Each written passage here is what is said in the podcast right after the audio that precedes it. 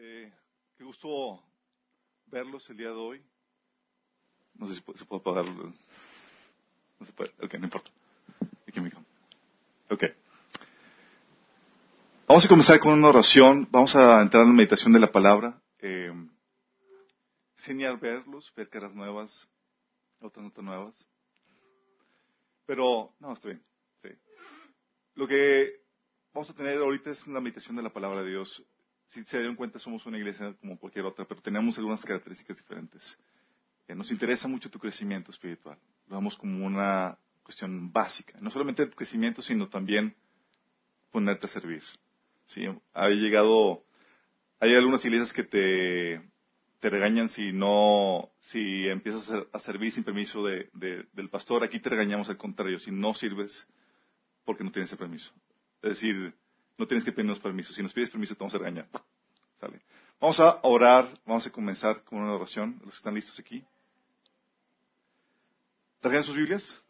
Si no, vamos a pasar los pasajes o aquí yo se los leo, no importa. Padre Celestial, te damos gracias por la bendita oportunidad de estar aquí, Señor, en tu nombre. Queremos pedir tu presencia, Señor. Te quiero pedir que hables a través de mí, Señor. Señor, nada podemos hacer de, si, no es por ti, Señor. Queremos pedir tu ayuda, que unges mi palabra, Señor, que abres nuestros oídos espirituales, que podamos salir de aquí transformados y renovados por el poder de tu Espíritu Santo y el poder de tu palabra. Te lo pedimos, Señor, en Jesús. Amén. Ok. La, el, estudio de hoy, la aplicación de hoy está publicado ya en la página de Minas. Generalmente todos los estudios están publicados. ¿Con qué propósito? Con el propósito de que si te gustó, el Señor te habló, te llenó, puedas compartirlo. Y quién sabe, hasta tú también impartirlo. Entonces, eh, por favor, siéntate con la libertad de utilizar los materiales que están ahí. No tienes que pedirnos permiso para compartir la palabra de Dios. Al contrario, sé eh, valiente en extender la palabra. Necesitamos gente que se pueda eh, atrevida, que se pueda lanzar a extender el, el reino de Dios en ese sentido.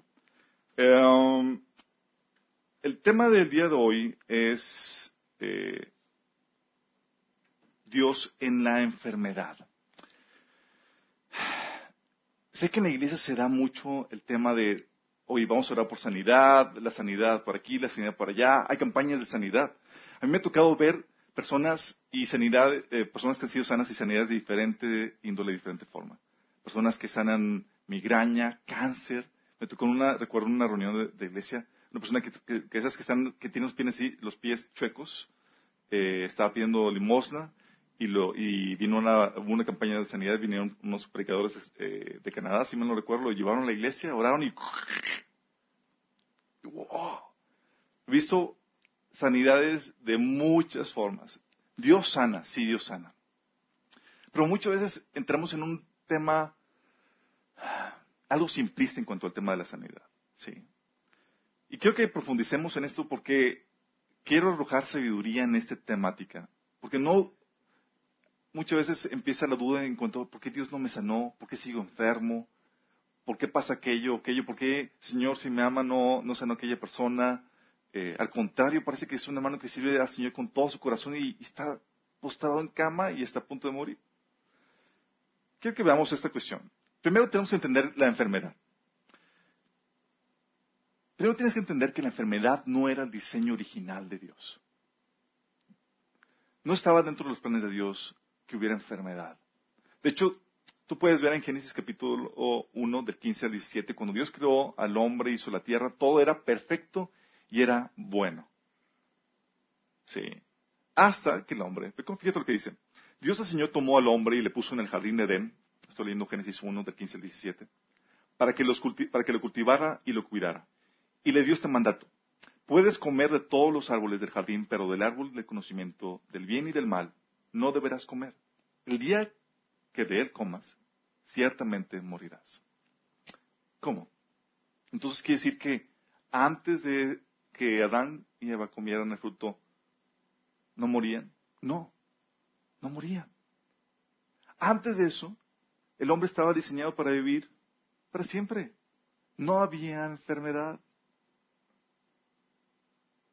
No había muerte. La enfermedad es producto del pecado. Es consecuencia del pecado. Tú y yo enfermamos porque venimos, porque nuestra, eh, la raza humana cayó en pecado y tú y yo pecamos. Y eso trae por consecuencia muerte y enfermedad. Fíjate lo que dice Génesis 3 del 17 al 19. Cuando Dios hace la sentencia al hombre por haber pecado y llevar desobedecido su mandato, dice, al hombre le dijo, por cuanto le hiciste el caso a tu mujer, no fue, el pecado no fue hacerle caso a la mujer, el pecado fue hacerle caso a la mujer en contra de la voluntad de Dios, ¿ok? porque las mujeres pueden dar un buen consejo, ¿ok? Por cuanto le hiciste caso a tu mujer y comiste del árbol que te prohibí comer, maldita será la tierra por tu culpa. Con penosos trabajos comerás de ella todos los días de tu vida. La tierra te producirá cardos y espinas y comerás hierbas silvestres. Fuimos condenados a comer ensalada. te ganarás el pan con el sudor de tu frente hasta que vuelvas a la misma tierra de la cual fuiste sacado, porque polvo eres y al polvo volverás. Polvo eres y el polvo volverás. Si sabes que desde que naces estás en un lento proceso de muerte. Tu cuerpo se desarrolla, crece, llega, llega al clímax y empieza a decaer. Sí. Y durante todo el transcurso de, tus días experimentamos esa debilidad producto del pecado, producto de, de esto que cometió Adán. Porque algo que es profundo de explicar, pero tienes que entender, es que cuando tú, eh, lo que estaba haciendo Adán, estaba él, al momento de, de, pecar, al momento de desobedecer a Dios y traer eso, esa maldición vino sobre él y toda su descendencia, sobre todo lo que es Adán y sobre su dominio, sobre lo que Adán había sido puesto como autoridad. Adán había sido puesto como autoridad sobre la tierra y también había sido puesto como autoridad sobre su descendencia. Él iba a ser el padre de toda la humanidad. Entonces, por eso, tú enfermas, tu cuerpo decae y vamos a morir, si es que el Señor no viene antes. ¿Qué esperanza tenemos en Dios? Bueno, Dios promete restaurar el diseño original, en el cual no había enfermedad y no había muerte. Va a haber un día de restauración de todo esto. Aleluya. Esto es lo que dice. Apocalipsis 21 del 1 al 4. Ya un momento de restauración de todas las cosas. Entonces vi un cielo nuevo y una tierra nueva, porque el primer cielo y la primera tierra habían desaparecido y también el mar. Y vi la, fíjate, va a haber un nuevo cielo y una nueva tierra. ¿okay? Y vi la ciudad, santa, la Nueva Jerusalén, que descendía del cielo desde la, desde la presencia de Dios, como una novia hermosamente vestida para su esposo. Oí una fuerte voz que salía del trono y decía, miren, el hogar de Dios ahora está entre su pueblo. Así como era originalmente, y se acuerdan que Dios se paseaba en el jardín y Adán ahí platicaban hasta el punto de que Adán había pecado y se tenía que esconder a Adán y Eva de Dios. Bueno, aquí vuelve otra vez la presencia de Dios a morar con el hombre. Dios mismo estará con ellos. Él les secará toda lágrima de los ojos, y no habrá más muerte, ni tristeza, ni llanto, ni dolor. Todas esas cosas ya no existirán más. ¡Qué hermoso! ¡Wow! Pero, oh, tenemos que esperar hasta que Él venga. hasta que esto suceda. Bueno, primero tienes que tener que Dios va a restaurar el diseño original. Sí, ahorita estamos en un lapso donde Dios está permitiendo que se manifieste todo el pecado y todas las consecuencias del pecado para que veamos cuán malo es. Pero entendemos que el pecado es algo que ocasiona la enfermedad. Entonces tenemos el pecado como causante de la enfermedad. Pero vamos a entrar a profundidad en cuanto a esto. Primero tenemos que la enfermedad es causante del deterioro del deterioro normal del cuerpo y de las anomalías que suceden por causa del pecado que heredamos de Adán y Eva. ¿Ok? Fíjate lo que dice. Te ganarás el pan con el sudor de tu frente hasta que vuelvas a la misma tierra de la cual fuiste secado, porque polvo eres y polvo volverás. Ese proceso en el que vuelves al polvo está lleno de enfermedades y eso porque la idea es que vuelvas al polvo, ¿sale? Así, que mueras. Recuerdo mi abuelo cuando de niño eh, algún vecino me decía alguna cosa mala, abuelo decía, déjalo, que sea de morir de viejo. Y yo, sí, sí, ya se va a morir. No captaba lo que estaba diciendo hasta, ah, va a morir de viejo. Pues no, pues que le caiga algo más, más contundente. Dice, Éxodo 4:11. ¿Y quién le puso la boca al hombre? Está Dios hablando con Moisés, ¿se acuerdan? Que Moisés dice, Señor, yo, yo, yo soy tartamudo. Y Dios así como que, porque estaba buscando cualquier excusa para no ir a liberar a Israel. Y Dios le dice, ¿y quién le puso la boca al hombre? Respondió el Señor. ¿Acaso no soy yo, el Señor, quien, quien lo hace sordo o mudo, quien le da la vista o se la quita? ¿Cómo? ¿Dios es el que cuestiona eso? Sí, Dios puso en el pecado, en la enfermedad. Cuando el hombre pecó, quiero que lo veas esto, es un mecanismo de autodefensa. ¿Sí? Cuando Dios ve que, que su creación va a ser destruida por alguien, pone un sistema de autodestrucción en esa persona que está destruyéndolo. no, es que somos nosotros. ¿Sí? Como nos desviamos del orden original, como que, ups, ahora son ellos los que están destruyendo y están condenados a morir para proteger a su creación. ¿Sí? Por eso Dios determina eso. Oye, entonces las anomalías que hay de, oye, nací con eh, ciego, sordo o que tengo esta problemática, son producto de eso. Dios se puede manifestar en medio de eso y vamos a ver cómo se manifiesta. Pero es parte de la caridad. Pero también hay enfermedades. Esto es por el pecado original de, Adán y Eva. Bueno, también tenemos el pecado que también nosotros realizamos. O sea, no solamente tenemos las enfermedades ocasionadas por el pecado de Adán y Eva, sino que también tenemos las que nosotros producimos en nuestro cuerpo por nuestro propio pecado. Es decir, como si lo que Adán y Eva no hubiera sido suficiente, nosotros le echamos. vamos a empeorar nuestra situación. Y tenemos pecado de diferentes formas. Uno son las actitudes. Actitudes pecaminosas que dañan el alma. Mm, actitudes. Estos son los que se conocen como lo que ocasionan enfermedades psicosomáticas. ¿Alguien de aquí les ha escuchado? Sí. Les recomiendo un libro, aparte de la Biblia. Si no están leyendo la Biblia, lean la Biblia primero. Pero si ya la están leyendo, les recomiendo que también lean un libro que se llama Las emociones que matan por Tom Covert. Sí, le voy a dar unas citas acerca de esto. Dice, a lo largo de los años, los estudios científicos que relacionan las em-, emociones con las enfermedades han producido gran cantidad de estudios y todos apuntan a la conclusión de que lo que sentimos como emoción luego da resultado a lo que sentimos físicamente. Al punto tal, chicos, que dice, según el Instituto Norteamericano del Estrés, entre el 70 y el 90% de todas las visitas a los médicos clínicos son por desórdenes relacionados con el estrés emocional amargura, enojo, preocupación, presión, temor, etc. ¿Se imaginan? Del 75 al 90% de enfermedades producto por cuestiones del alma.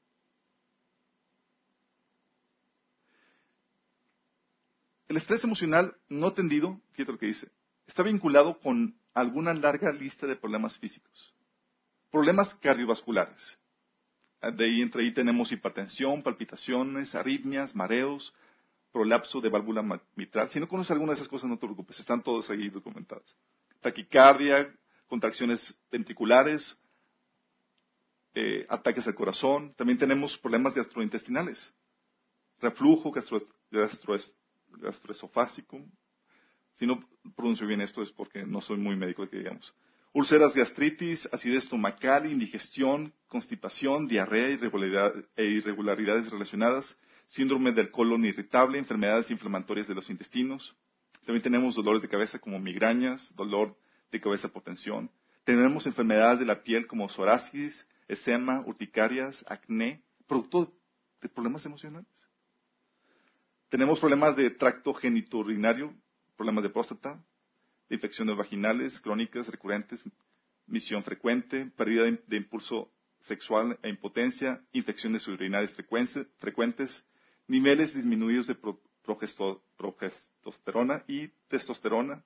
También tenemos dolor e inflamación como dolor espalda crónico, fibromialgia, si no sé si lo han escuchado, síndrome de dolor crónico, tendonitis, síndrome del túnel de, Carpio, problemas de articulación temporo. También tenemos problemas pulmonares y respiratorios como resfríos, infecciones en los senos paranasales, dolores de garganta, infecciones de oído eh, crónicas o recurrentes, bronquitis, neumonía crónica recurrente, asma, broncoespasmos, dificultad para respirar. También tenemos una disminución en, eh, inmunológica, lo cual ocasiona fatiga crónica, infecciones crónicas de todo tipo, incluso cáncer. Todo por problemas emocionales. Es decir, por tener actitudes pecaminosas. ¿A qué me refiero con pecaminosas? Estos son problemas ocasionados por falta de perdón, queja, incredulidad, estrés, temor, autocompasión, condenación y enojo. Todo eso es lo que ocasiona. ¿Y si sabías que la Biblia te dice y te enseña cómo vencer esas actitudes? Por ejemplo, la falta de perdón. Hebreos 12, 15. Hay muchos pasajes, escogí nada más uno. Dice, cuídense unos a otros para que ninguno de ustedes deje de recibir la gracia de Dios. Tengan cuidado de que no brote ninguna raíz venenosa de amargura, la cual los trastorne a ustedes y envenene a muchos. Y aquí estamos viendo por todo el contexto que trastorna hasta tu físico. Te queja. Filipenses 2.15 dice, háganlo todo sin quejas ni contiendas. Incredulidad. Hebreos 3.12 dice, cuídense hermanos de que ninguno de ustedes tenga un corazón pecaminoso e incrédulo que lo haga apartarse del Dios vivo. Estrés, preocupaciones. ¿Qué es lo que dice la Biblia? Por nada estéis afanosos, si no sean conocidas vuestras peticiones delante de Dios con toda oración, ruego, con acción de gracias. Filipenses 4, 6. Temor.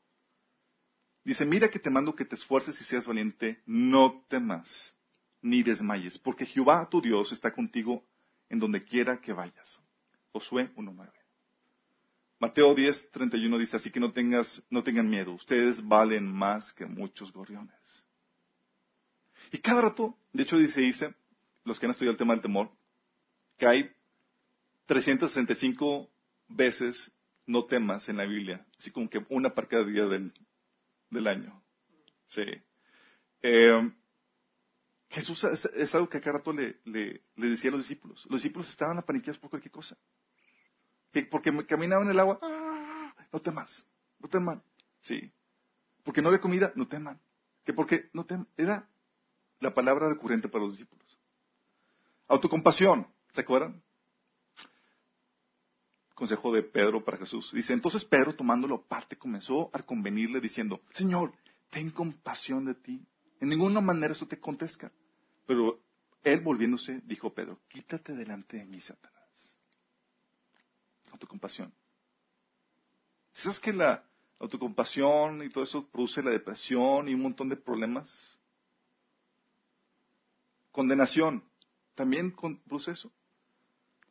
Dice, en esa clase de amor no hay temor, porque el amor perfecto expulsa todo temor. Si tenemos miedo es porque es por temor al castigo, y esto muestra que no hemos experimentado plenamente el perfecto amor de Dios. 1 Juan 4, 18. Y aún el enojo. El enojo en el libro está excelente, me gustaría que mucho que lo leyeran, porque relaciona cada una de estas actitudes pecaminosas con enfermedades. Y el enojo, esto estar eh, eh, en pleito con alguien, eh, la falta de perdón, ocasiona muchos problemas del corazón y problemas de, de, ataques. Dice, si se enojan, no pequen. Luego dice, no dejen que el sol se ponga estando aún enojados. Y me ha tocado personas que, aún dentro de la iglesia, dice, no, es que esta persona dice, y, enojado, dice, ¿cuánto, ¿desde cuándo? Años del incidente. Que el sol se puso ya. Entonces tenemos actitudes pecaminosas. O sea, no solamente lo que Adán hizo, que ya nos fregó en ese sentido, le sufrimos. Nosotros también echamos. ¿Cómo le echamos? Incredulidad, enojo, temor, todas esas actitudes, autocompasión y todo eso. Y todo eso empeora tu salud es causante de muchas de las enfermedades que hoy en, hoy en día, como les acabo de leer, de 75 al 90% de la gente que va es puesto. ¿Se imaginan la gravedad? Luego, aparte de, también aparte de, de actitudes, tenemos hábitos pecaminosos que dañan el cuerpo. Emborracharse, por ejemplo, causa anemia, cáncer, enfermedades cardiovasculares, cirrosis, demencia, etcétera. Y la Biblia nos enseña luchar contra, esa, contra ese mal hábito. Dice, ¿no sabéis que los injustos no heredarán al reino de Dios? No reis, ni los fornicarios, ni los idólatras, ni los borrachos heredarán el reino de Dios. O sea, aparte de que te va mal físicamente, tómala al final de tus días. No, no heredarás el reino de Dios. Inmoralidad sexual. ¿Sí saben? ¿Sí se han puesto a pensar que si no hubiera inmoralidad sexual y guardáramos el sexo solamente dentro del matrimonio, no habría ninguna enfermedad sexual? Pero tenemos enfermedades como clamidia, gonorrea, herpes genital, el SIDA, el virus del papiloma humano, eh, sífilis, etcétera, etcétera. El problema es que incluso esta causan esterilidad. Y luego Pablo nos enseña, en 1 Corintios 6, 18, dice, huyan del pecado sexual. Huyan. Ningún otro pecado afecta tanto al cuerpo como este, porque la inmoralidad sexual es un pecado contra el propio cuerpo. ¿Se dan cuenta? San Pablo sabía que hay pecados que producen enfermedad y muerte. El estar inactivo es otro mal hábito. La falta de ejercicio, estar inactivo. Se dice que la falta de ejercicio, la falta de, actividad ocasiona la obesidad, mala circulación, colesterol, diabetes, presión alta, debilitamiento óseo, o sea, de, de los huesos, eh, problemas de espalda, desgarros musculares, etcétera, la falta de actividad. Y lo que dice Pablo, dice, hermanos, le rogamos que amonesten a los perezosos.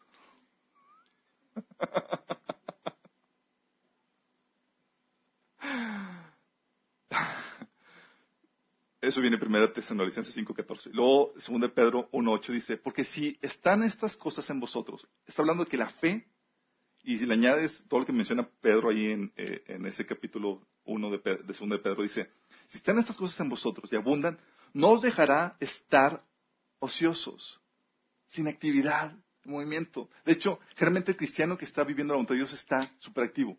Hay tanta necesidad. Hay tanto que hacer.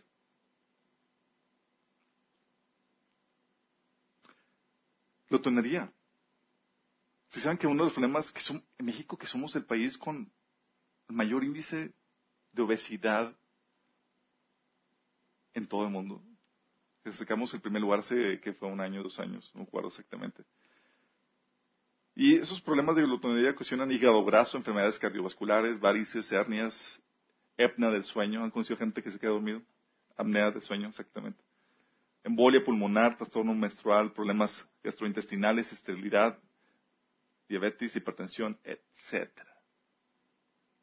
Fíjate lo que dice la Biblia en Tito 1 del 12 al 13 dice, uno de ellos, está hablando Pedro, su propio profeta dijo, los cretenses siempre mentirosos, malabestias, glotones y ociosos. Este testimonio es verdadero. Por tanto, repréndelos duramente para que sean sanos en la fe. Tremendo, ¿no? ¿Sí se imaginaban que habían visto que la fe produce combate esos hábitos que, te afectan a la salud. ¿Sí saben que, por ejemplo, también hay otros ah, malos hábitos, por ejemplo, hábitos, malos hábitos de higiene que producen, enfermedades? Por ejemplo, la tifoidea, cólera, hepatitis, influenza, peste negra. La famosa peste negra de Europa que mató millones de personas fue por problemas de higiene. Problemas de higiene. Fíjate lo que la Biblia enseña. Hay un libro que habla, eh, de hecho eso lo vimos en el tema de, apologética, cómo la Biblia eh, enseña muchos, eh, da instrucciones o mandamientos en cuanto a la higiene, que al tiempo en que lo estaban, lo, lo, instrucciones, no conocían nada científicamente para concluir eso. Cosas tan simples como lavarse las manos, como tener limpio el lugar donde te van a operar, etcétera, fue hasta el 1800. ¿Sí? Gente que le abrían al hospital así como que moría y no sabían exactamente por qué. Hasta que escribieron, ah, es porque no nos lavamos las manos. Así como llegaban, no le... Fíjate lo que dice. Deberás, esto viene en Deuteronomio 23 del 12 al 14, dice, deberás designar una zona fuera del campamento donde puedas ir a hacer tus necesidades. cosa tan sencilla, ¿no? Fuera del campamento, por favor. Dice, cada persona tendrá una pala entre sus herramientas. Cuando vayan a hacer sus necesidades, cava un hoyo con la pala, luego cubre el excremento. El campamento debe ser santo, porque el Señor tu Dios se mueve dentro de él para protegerte y derrotar a tus enemigos. Ten cuidado de que Él no vea nada vergonzoso en medio de ti, o se alejará de tu lado. Wow. O sea, por no tener condiciones higiénicas, Dios se puede alejar de ti. Dices, Dios no entra a mi cuarto. Instrucciones claras. Por esto, la Biblia tiene muchas instrucciones que hablan acerca de la higiene. De hecho, por eso, cuando atacó la peste negra y, esas cuestiones, los judíos eran los menos atacados, porque tenían instrucciones claras en el Torah que les enseñaba cómo mantenerse sanos en ese sentido. De hecho, por ejemplo, Levíticos 11:35 dice, cualquier objeto sobre, el que caiga el cadáver de dichos animales quedará contaminado. Si es un horno o un fogón, deberá ser destruido porque está contaminado y debe, debes tratarlo como tal. Sea, hablaban de la contaminación que producían los, los cuerpos muertos. Hasta en 1800 se descubrió cómo realmente esto es cierto. Y la Biblia tenía desde hace milenios. Entonces tenemos que lo de Adán, tenemos actitudes que nosotros le echamos, tenemos hábitos. Y es en la torre, pues con nosotros estamos tan, tan enfermos. Luego aparte tenemos actitudes, hábitos y también tenemos problemas que es por problemas de ocultismo, ataques demoníacos. Fíjate lo que dice. Hay enfermedades que son producto de ataques demoníacos. Mateo 9, 32 al 33 dice, cuando se fueron un hombre que no podía, eh, cuando se fueron un hombre que no podía hablar, poseído por un demonio, fue llevado a Jesús. Entonces Jesús expulsó al demonio y después el hombre comenzó a hablar. Wow. ¿Hay demonios que, que producen enfermedad? Sí. Hay demonios, hay enfermedades que no son por tus hábitos, no son por tus actitudes, son porque abriste alguna puerta por medio de un contacto con el ocultismo a demonios. Aquí teníamos un problema de que este demonio estaba cocinando que el hombre no pudiera hablar y lo expulsó. Fíjate lo que dice otro, otro pasaje, Mateo 17, del 15 al 18. Dice, Señor, ten misericordia de mi hijo. Le dan ataques y sufre terriblemente. A menudo cae el fuego o el agua. Y luego más adelante dice, Jesús dijo, gente corrupta y sin fe, ¿hasta cuándo tendré que estar con ustedes? ¿Hasta cuándo tendré que soportarlos? Jesús aquí fue un momento donde ya llegó a su límite de paciencia. Dice, tráiganme al muchacho. Entonces Jesús reprendió al demonio y el demonio salió del joven. A partir de ese momento el muchacho estuvo bien. Este muchacho estaba teniendo lo que ahorita conoceríamos como ataques epilépticos. ¿Se imaginan? Entonces cuando tú tienes una enfermedad, no es tan simple que digamos. Hay que detectar de dónde viene el problema. Sabemos por default que por lo que hizo Adán y Eva, vamos a estar propensos a enfermarnos. Y nos vamos a enfermar. Ya tenemos eso de por sí. Pero si aparte le echas a tu bagaje actitudes, hábitos, contaminación por exponerte con problemas demoníacos. De hecho, no sé si vieron todo el, show de lo de Charlie Charlie, sí, de que eh, por medio de unos lápices empezaban a tener contacto con el demonio de Charlie, espíritus. No sé si vieron noticias de que llegaron a ir estudiantes al hospital por, después de tener esa práctica. No sé si supieron de eso. Los en las páginas. Dices, oye, llegaron al hospital y lo trataban de, calmar y toda la cosa porque estaban teniendo, estaban fuera de sí, estaban teniendo crisis nerviosas y, estaban teniendo problemas de posesión, en pocas palabras. Pero no te lo van a decir eso en, las noticias. Dices, ¿por qué? Estaban abriendo una puerta. De hecho, yo no sabía que la famosa película del exorcista, el director, eh, hizo su trabajo de investigación y fue basado en un caso verdadero de una persona que, fue poseída por haber jugado a la Ouija. Entonces tenemos problemas por ataques de demoníacos. También tenemos maldiciones heredadas que ocasionan enfermedad. ¿Sabías que hay maldiciones que se heredan? Cosas que tú no hiciste, no son tus hábitos, no son tus actitudes, son problemas que detonaron generaciones anteriores. Fíjate lo que dice. Segunda Reyes 5, 27.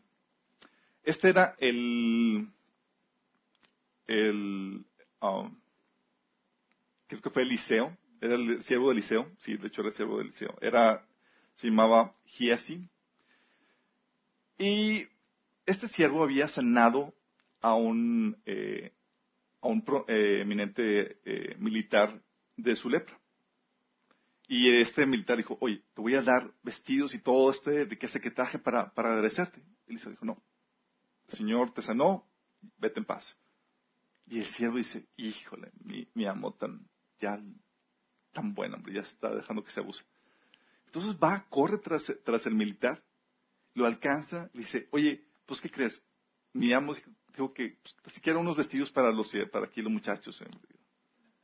Y va y, le, y guarda los vestidos y llega con el, con el dice como si nada. Luego dice,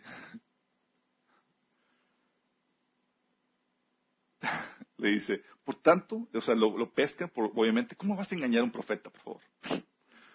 Dice en eh, Segunda Reyes 5:27, por tanto, la lepra de Naamán se te pegará a ti y a tu descendencia para siempre.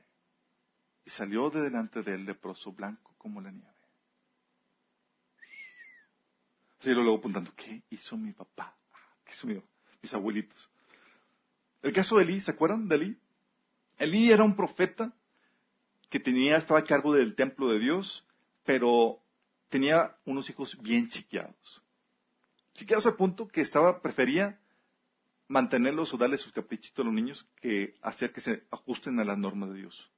Y su capricho, estos chicos hacían y deshacían en el templo de Dios.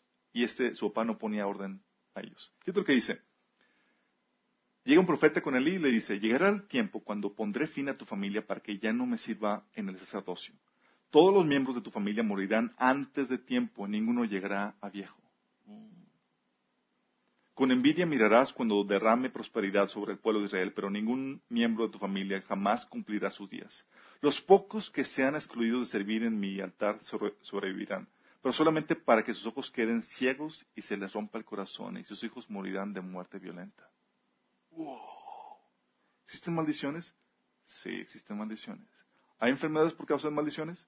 Hay enfermedades. De hecho, tenemos en, la cultura general el entredicho de que, por ejemplo, los Kennedy, casualmente todos morían en muertes violentas y en edad joven. ¿Patrón de una maldición? Seguramente. Tú tienes maldiciones, problemas de actitud, malos hábitos, pero también puede ser alguna enfermedad como un método de disciplina por parte de Dios, por desobediencia. ¿Quién sabe que Dios disciplina a sus hijos? Y a veces los enferma y a veces los mata. Fíjate lo que dice 1 Corintios 11 del 28 al 32. Dice, por esta razón, cuando uno, cada uno debería examinarse a sí mismo antes de comer el pan y beber la copa. Está hablando de, Pablo, los abusos que se cometían en la Santa Cena. Porque antes pues la iglesia, es, la iglesia en los tiempos primitivos era en casas y cenaban todos juntos y era conmemorar la Santa Cena del Señor. Pero nada más que a unos se adelantaban, otros se quedaban sin comer, otros se emborrachaban y era el caos total. ¿Sí? Nada más imagínense. Vamos a la iglesia. Yeah. Dice, por esta razón, cada uno debería examinarse a sí mismo antes de comer y beber la copa.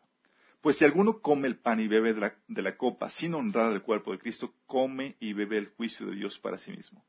Esa es la razón por la que muchos de ustedes son débiles y están enfermos y algunos incluso han muerto. Si nos examinamos a nosotros mismos, Dios no nos juzgaría de esta manera. Sin embargo, cuando el Señor nos juzga, nos está disciplinando para que no seamos condenados junto con el mundo.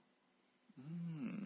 Eso es un acto de amor de Dios, para entiendas, te arrepientas y corrijas tus caminos y no seas condenado con el resto del mundo. ¿Se acuerdan cómo Dios disciplinaba al pueblo de Israel cuando se apartaba?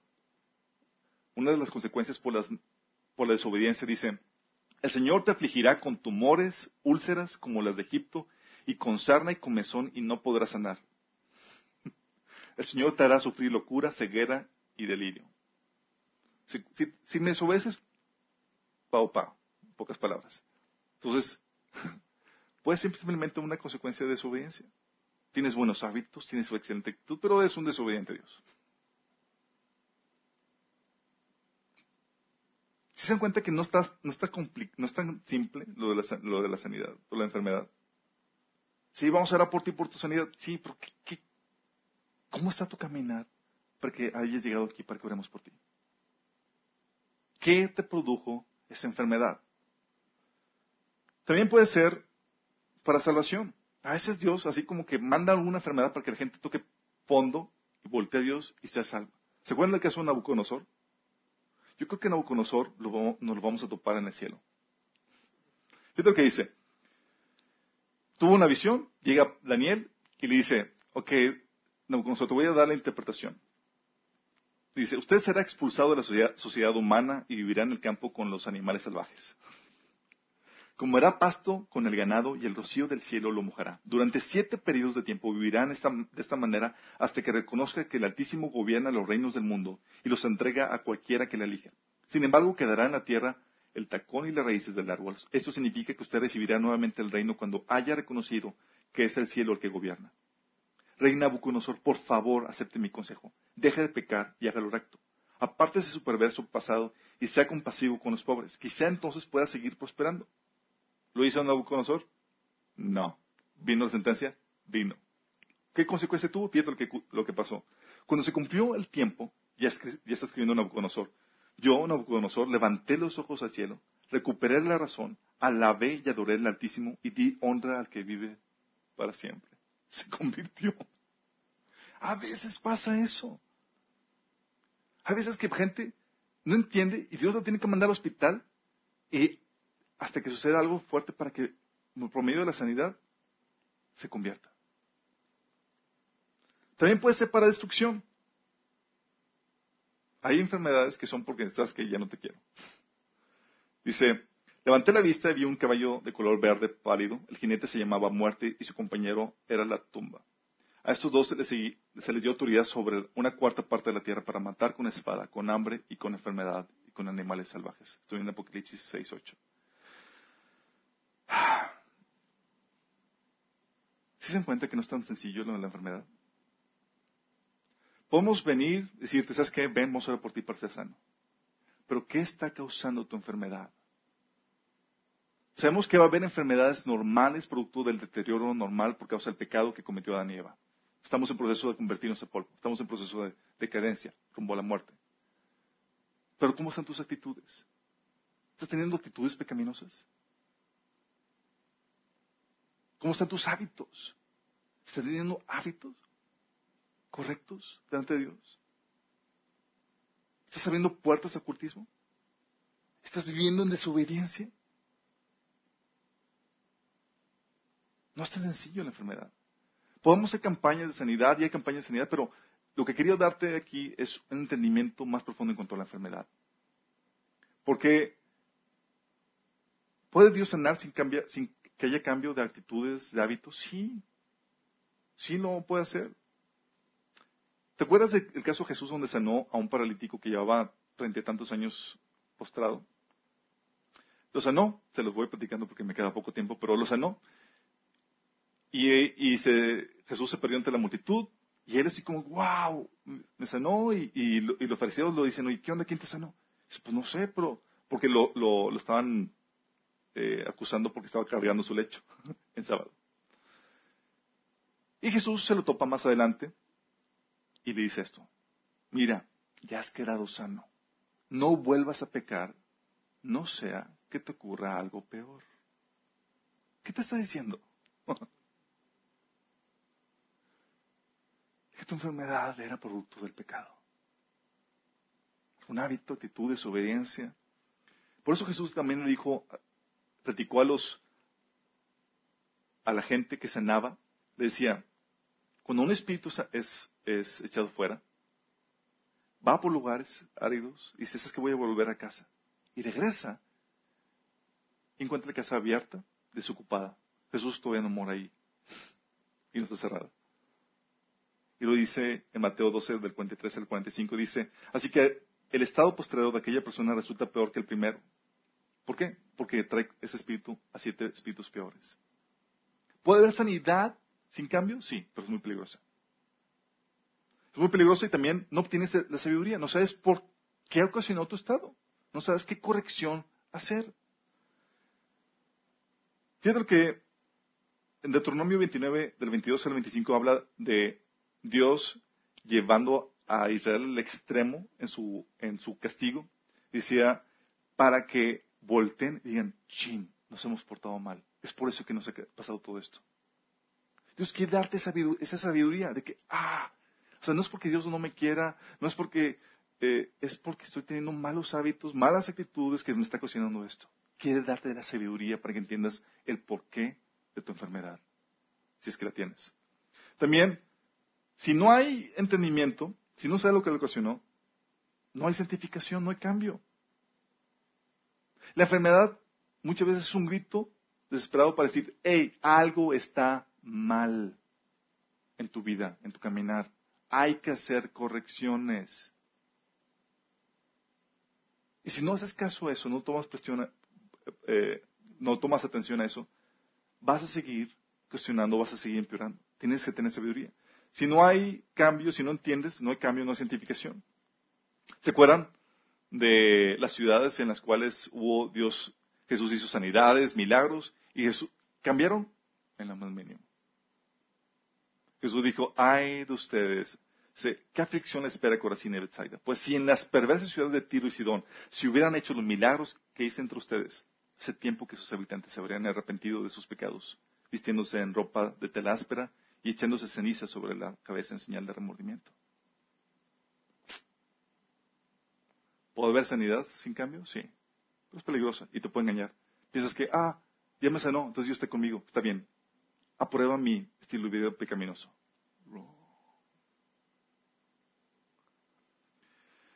Tienes que entender que ha sido y somos hechos a la imagen y semejanza de Dios. Tú y yo fuimos hechos a la imagen y semejanza de Dios. Y en la medida en la que nos desviemos de esa imagen de Dios, vamos a enfermar. Si tú no te, tienes la actitud, si, si tú no tienes el pensar, el sentir y el actuar de Dios, va a llevarte a enfermar. ¿Sí? O a empeorar el estado de enfermedad en el que puedes estar. ¿Eso significa que todas las enfermedades son producto del pecado? No, no, no todas. Tenemos el caso de Job, ¿se acuerdan? Justo y tómala, vino la enfermedad. El caso de Pablo, ¿se acuerdan? Vino enfermedad, sí. Tenía un guijón en la carne. El caso de el ciego y Lázaro, ¿Se acuerdan? No fue por enfermedad. De hecho, el ciego que de nacimiento decía, Señor, ¿quién pecó? ¿Ellos o su padre? ninguno. Sino esto es para que Dios se glorifique. Y también Lázaro. Dice, Señor, Lázaro está enfermo. Dice, esto es para que el Señor se glorifique. Y se espera que empeore hasta que muera para ir a, a salvarlo. También tenemos el caso de Timoteo. ¿Se acuerdan Timoteo? Siervo de Dios sirviendo, aprendiendo de Pablo. Dice, le dice Pablo, en 1 Timoteo 5:23, no sigas bebiendo solo agua, también toma un poco de vino a causa de tu mal estómago y tus frecuentes enfermedades. Ah. ¿Por qué a veces Dios permite la enfermedad en, la gente que lo obedece, que tiene buenos hábitos, que tiene buenas actitudes? Hay varias razones. A veces para que Dios se glorifique, a veces para que el poder de Dios se manifieste en tu debilidad. En eso es tú el que, el que piensas que está bien. Pablo también caía en ese tipo de enfermedades porque tenía problemas de, orgullo. Hay varias razones. Pero la enfermedad no siempre es para mal. Dios a veces lo utiliza en ese estado actual en, que estamos, donde antes de que Dios restaure todo, Dios puede utilizar eso. Entonces, ¿qué hay para sanar? Primero, para sanar, Dios da una solución a la medicina alterna. Digo, una solución alterna a la medicina. ¿sí? Y no es medicina alterna. Sí, ve con el doctor. Sí, hay medicina que Dios eh, proveyó la sabiduría para que podamos ser sanos. Pero también una vida regenerada por el poder del Espíritu puede darte la sanidad que requieres. ¿A qué me refiero? Acabamos de ver que hábitos, actitudes, eh, desobediencia, eso pueden ocasionar enfermedades. Bueno, el Espíritu de Dios, cuando tú naces de nuevo, el Espíritu Santo te da el poder para vivir una vida santa y evitar esos malos hábitos, esas cosas. Y es donde entra el nuevo nacimiento como un método para, efectivo para empezar un proceso de sanidad física en tu cuerpo. También el discipulado. El discipulado cambia sus actitudes. Te enseña cómo sanar las heridas. Te enseñas cómo tener una mente renovada, cambiar tu corazón, cambiar tu mente. Eso lo vemos en, el discipulado que, que, damos en casa. Sería muy simple decirte, ven aquí, vamos a orar y vas a ser sano. No, queremos llevarte para que entiendas sabiduría y sepas cómo vivir una vida sana, físicamente, mentalmente. Te enseñas ahí cómo cambiar hábitos, cómo cerrar las puertas. Y aún el congregarte en la iglesia, la Biblia habla de que hay personas que tienen don de sanidad. Eso viene en 1 Corintios 12, 9. También la oración. Así que si alguno está enfermo, ora uno por otro. Dice, si alguno de ustedes ve a otro creyente comete un pecado que no lleva a muerte, puede orar por él. Y Dios le dará vida a esa persona. ¿Por qué? Porque está enfermo.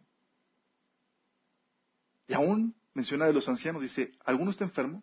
Que llame a los ancianos de la iglesia para que vengan y oren por él y lo unjan con aceite en el nombre del Señor. Una oración ofrecida con fe sanará al enfermo y el Señor hará que se recupere. Y si ha cometido pecados, será perdonado.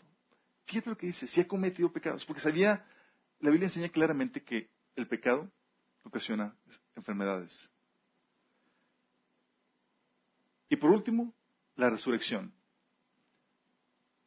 En este inter, en este lapso en donde Dios restaura todas estas cosas, tenemos el nacimiento nuevo, el proceso, de discipulado que te lleva a restaurar y sanar emociones, actitudes, hábitos, y la iglesia, con personas que tienen don de sanidad, los ancianos que te ungen para poder también sanar. Cuando venga Jesús en la resurrección, dice la Biblia que vamos a tener un cuerpo perfecto, inmortal, incorruptible. Eso viene en 1 Corintios capítulo 15. Todas las citas están ahí en, el, en el estudio publicado. Pero tienes que entender bien esto. Cuando venimos y decimos, oye, Dios te sana, sí. Pero ahora se dan cuenta que es más complicado de lo que parece. Ahora te das cuenta que sí, vamos a ver por ti por sanidad, sí. Pero también puedes hacer preguntas de diagnóstico. ¿Cómo están tus hábitos? ¿Cómo están tus actitudes? ¿Ya empezaste el proceso de discipulado en tu vida? ¿Ya renovaste tu mente? ¿Ya sabes cómo lidiar con las cosas en tu corazón? ¿Ya cerraste puertas al ocultismo? ¿Ardes en obediencia? Si no puede ser que lo que estás viviendo sea un grito de Dios diciendo, hey, corrige, algo que está mal. Si de por sí tenemos problemas con lo que Adán y Eva hizo, tienes que corregir eso. ¿Si se encuentra que no es tan sencillo la sanidad? Dios quiere enseñarte sabiduría detrás de esto. Entonces, terminamos con esto, chicos. Quiero que medites en esta situación. Y que medites cuando estés orando, cuando quieras orar por sanidad por alguien más. Sí, te invitamos a que ores, impongas manos, sanes, pero no deje la sanidad así nada más. Instruye a las personas. ¿En qué fue lo que posiblemente ocasionó esta enfermedad? Porque como dice Jesús, se topó la persona que sanó y dice, hey, corrige tus caminos. No sea que algo peor te vaya a venir. Y ha habido campañas de sanidad, personas que estaban restauradas, y no saben qué les llevó a ese estado de enfermedad en primer lugar. Y por tanto, nunca. Y tienes un problema después de que vuelvan a recaer. Conocido las dietas milagrosas es que te cambian y te bajan. Termina la dieta y el rebote porque no cambiaste los hábitos que te produjeron ese estado de obesidad que tenías. Lo mismo pasa aquí. Que Dios nos dé la sabiduría para poder atacar la raíz de la enfermedad que puedas tener. Puede ser que lo que tú estás sufriendo, ese problema de la piel, ese problema en, gástrico que tienes, sea producto de malas actitudes que no has cambiado tu corazón. Incredulidad, no tienes el hábito de orar, no crees que Dios va a proveer, etcétera, etcétera. Te invitamos a que si tú quieres experimentar esta sanidad completa de Dios, seas discipulado, lo requieres. El Señor habló acerca de la importancia del discipulado. ¿Sí? ¿Oramos, chicos? Señor, hoy reconocemos, Señor, que en ti podemos ser sanos, Señor. La palabra de Dios, Señor, tu palabra que dice que por las llagas de Jesús somos sanos, sabemos que es real en nosotros. Damos gracias porque ahora tenemos un entendimiento profundo acerca de esto, Señor. No es tan simple. Y queremos, Señor, que tú nos enseñes a detectar las raíces de las enfermedades que podamos experimentar en nuestra vida, Señor, si hay algo mal en nuestro cuerpo. O detectarlas en otras personas, Señor, y poderles ayudar también. Sin dejar de orar por ellos, por sanidad, Señor, sin dejar de, invocar tu poder, Señor, de sanidad. Pero también proveyendo la sabiduría, Señor, para que ellos puedan vivir una vida sana en ti, Señor. Señor, que podamos aceptar el reto de ser discipulados, Señor, para que aprendamos a renovar nuestra mente, cambiar las actitudes, sanar nuestras emociones, adquirir nuevos hábitos, Señor. Vivir en obediencia a ti, Señor. Esas cosas que producen sanidad, Padre. Te lo pedimos, Señor. Si hay alguien que está enfermo, Señor, tenemos que tú tengas misericordia, Señor. Tú lo sanes. Y con esa sanidad venga sabiduría de lo alto para entender las causas de esa enfermedad y pueda haber cambios en su corazón y en su vida, Señor. Te lo pedimos, Señor, en nombre de Jesús. Ahora quiero hacer un llamado. Si tú no has entregado tu vida a Cristo, déjame decirte, este regalo de la sanidad, Dios puede sanar tu cuerpo físico. Pero hay algo más importante que Dios quiere sanar, que es tu alma. La Biblia menciona que por cuanto todos pecaron, están destituidos de la gloria de Dios. La paga del pecado no solamente es la muerte física, la enfermedad que ahorita hablamos, sino también la separación eterna entre tú y Dios, porque Dios es, es justo y va a juzgar cada pecado que hacemos. Y la paga de cada pecado es la separación eterna entre tú y Dios. Entonces te dices, ¿sabes qué? Tienes un problema, pero Dios te ofrece la solución. Dios pagó la sentencia de tu pecado, pecado en la cruz, muriendo en tu lugar. Lo único que tienes que hacer para tener la vida eterna, lo único que tienes que hacer es arrepentirte genuinamente de tus pecados. Eso implica dejar, estar dispuesto a dejar de, vivir como tú crees, como tú piensas que es lo mejor. Confiar en el liderazgo de Jesús y entregarle tu vida a Jesús. Eso es lo que implica arrepentirse. Dejar lo que, no lo que tú crees que está mal, lo que Dios te dice que está mal. Volverte a eso, de eso, volverte a Dios y poner tu fe en que Jesús pagó el precio de tus pecados en la cruz, pagando con ello la sentencia y dándote con ello la vida eterna. Si tú estás dispuesto a hacer esto, yo te invito a que le entregues tu vida a Jesús. ¿Qué va a implicar? Va a implicar cambios que vas a tener que hacer. Pero todo comienza con una oración. Dice la Biblia que todo aquel que invoque el nombre del Señor será salvo. Invocar significa pedir salvación. Si tú quieres hacerlo, te quiero invitar a que lo hagas. Que digas ahí, Señor Jesús, el día de hoy estoy dispuesto a dejar mis pecados. Hoy me arrepiento de ellos. Pero quiero que gobiernes mi vida que seas el Señor de mi vida, mi Señor y mi Salvador. Yo creo que moriste por mí en la cruz y que resucitaste. Y hoy acepto el regalo de la vida eterna. Si tú tomaste esto, hiciste esto genuinamente, se va a manifestar de varias formas. Primera, vas a buscar congregarte. Vas a buscar leer la Biblia y obedecerla. Y vas a querer comenzar a crecer en la fe. Y para eso queremos ayudarte. Si tú lo hiciste, escríbenos, contáctanos, queremos ayudarte en eso. Hay mucho que tienes que aprender. El conocimiento de Dios es muy profundo. Y como te diste cuenta, no es tan simple. ¿Sale? Ahora por ustedes para bendecirlos. Señor, bendice, Señor, esta congregación. Gracias por lo que tú has estado haciendo y enseñándonos. Queremos, Señor, que tú nos despidas en paz para que podamos ir y ser luz a más personas, Padre. Te lo pedimos en el nombre de Jesús. Amén. Gracias, chicos. Están despedidos.